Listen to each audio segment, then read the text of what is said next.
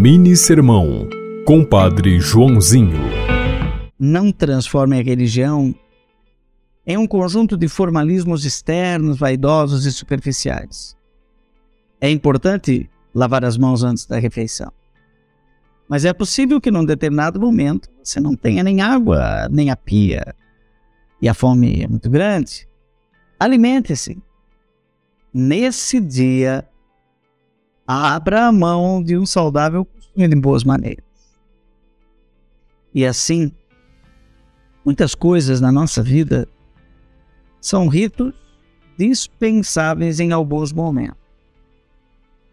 Quando nos tornamos escravos desses formalismos, podemos colocar a lei acima das pessoas e gritar para alguém: Não grite para mim